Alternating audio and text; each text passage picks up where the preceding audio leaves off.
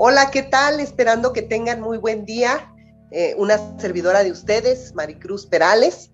Eh, estamos aquí ya en, esta invitación que nos hicieron a participar con un tema bien interesante, que el día de hoy eh, abordaremos en lo que se refiere a la educación para la autonomía, para el, el hecho de que nuestros pequeñitos y los no tan pequeñitos también tengan ese gusto por el aprendizaje y que no tengan que estar siempre dirigidos o una persona esté diciéndoles qué hacer, ¿verdad? Quiero comenzar eh, enunciando el para qué eh, queremos formar mexicanos o cuál es el propósito de la educación que está establecido en nuestros documentos, ¿sí?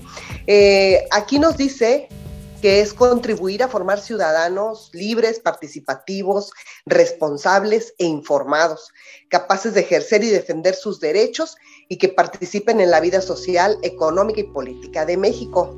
Hasta ahí vamos perfectamente bien, ¿verdad? Dice, es decir, personas que tengan motivación y capacidad de lograr su desarrollo personal, laboral y familiar, dispuestos a mejorar su entorno social y natural, así como a continuar aprendiendo a lo largo de su vida en un mundo de cambios. Pero, y la pregunta aquí es si realmente lo estamos logrando, o sea, los docentes, ¿realmente estamos formando estos mexicanos? ¿Creen ustedes que se logre? Y en caso que la respuesta sea negativa, ¿por qué no se logra? Porque se logra, sí, no nos vamos a frustrar, pero también es un hecho de que ahorita la pandemia nos está enseñando que esto no se está logrando en el porcentaje que nosotros quisiéramos, ¿sí?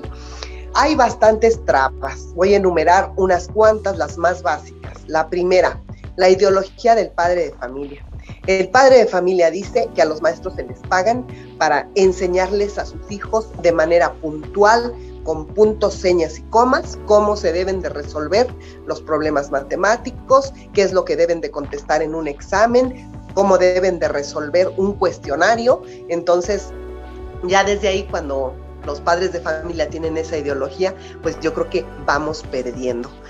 Eh, otro de, de, los muros enormes que tenemos que salvar los docentes es en las estrategias que se utilizan a la hora de planear. El docente en su planeación, muchas de las veces presionado por el padre de familia, eh, no incluye ese tipo de estrategias en donde conflictúa al niño para que él logre resolver situaciones problemáticas, para que opine, para que dé críticas, porque eso al padre de familia le molesta. Entonces, a, veces el docente se enfrenta con eso y tiene que planear y dice, bueno, mejor, a ver, en mi planeación digo, el maestro dirigirá la lectura, enunciará, dictará, este, hará el resumen, y, ya desde ahí entonces cuando nos entregamos a las exigencias del padre de familia en ese sentido, entonces estamos fallando. Yo creo que lo principal, maestros docentes, es resolver la situación desde el ámbito que nosotros sabemos manejar, porque yo confío en que todos los maestros estamos muy preparados, unos más que otros, ¿verdad? Y también quiero confiar en que la mayoría de los maestros tenemos muchas ganas y, y mucha pasión por nuestro trabajo y, le echamos todas las ganas en, apuntar a lograr ese fin que está establecido, ese fin de la educación. Y luego el tercero es que eh, los programas de estudio que están vigentes hasta la fecha, perdón por lo que voy a decir, pero están caducados. Los programas de estudio no le apuntan a lograr ese fin de la educación. Entonces, pues yo creo que allí también nos hace eh, falta, mm, hay mucho trabajo por hacer. Eh, en ese sentido, y hablo del sistema educativo. Vamos a dejar de estarnos peleando que si Delfina dijo o que si no dijo. Entonces, olvidémonos de eso y hagamos verdaderas propuestas los maestros. Los maestros podemos destejer, desmenuzar, hacer y dejar de hacer lo que está establecido en los programas.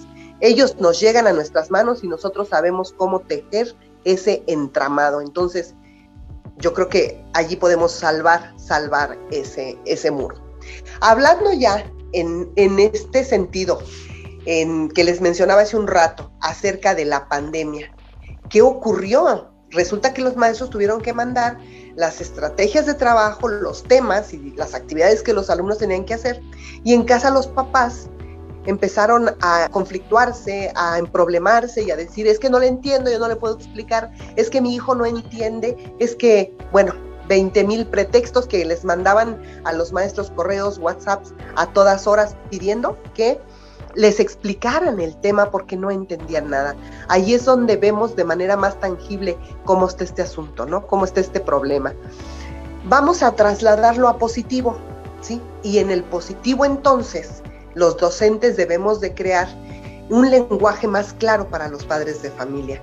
Los docentes también debemos de crear estrategias que le apunten de manera directa, así como una flechita y que vaya directo al centro para que nuestros alumnos logren, aparte del aprendizaje que, que, esté esperamos, que estemos esperando que se logre, este se logre eh, de manera un poco más participativa y más autónoma por parte del alumno que se provoque ese conflicto cognitivo que, deben, que debemos de provocar en cada uno de nuestros chicos, de tal manera que de ese conflicto salga un aprendizaje.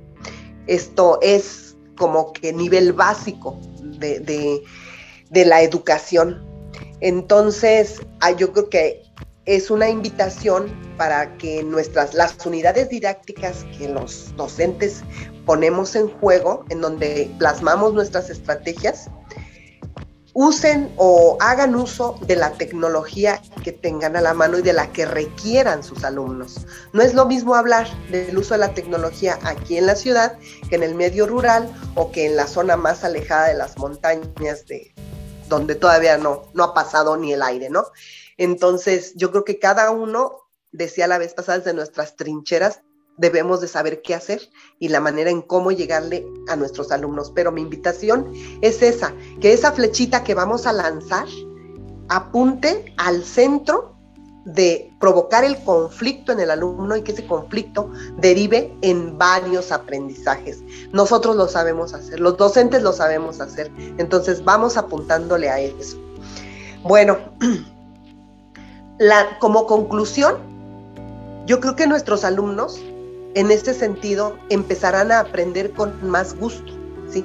Con ese aprendizaje les causará una mayor satisfacción y no una frustración, ¿sí? Otra de las conclusiones creo que es que los alumnos deben de aprender porque sientan la responsabilidad de hacerlo. Allí es donde vamos a tocar a los padres de familia en donde la educación para la responsabilidad viene de casa entonces ahí les voy a encargar a los padres de familia, de que no me los dejen de, hijo, es que a la escuela vas a hacer lo que tú dices, porque por eso le está pagando al maestro. Entonces, si tú no entiendes, si no quieres, si no sabes, eh, este, dile que te diga cómo. No, mejor que te muestre la manera en cómo lo aprendes.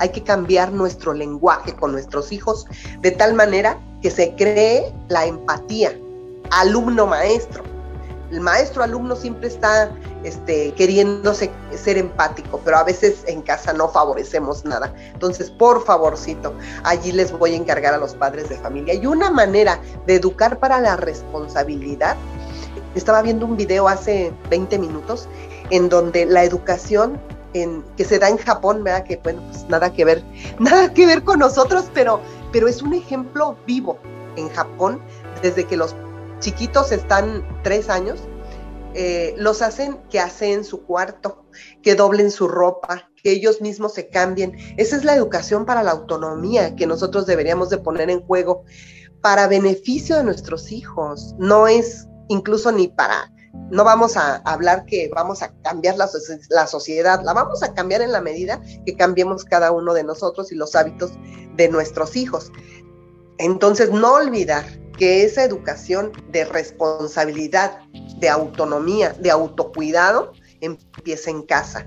Entonces, asearse, recoger su, su, este, su cuarto, recoger lo que están usando para comer y, este, y tener limpio su lugar de trabajo cuando van a hacer sus, tareas.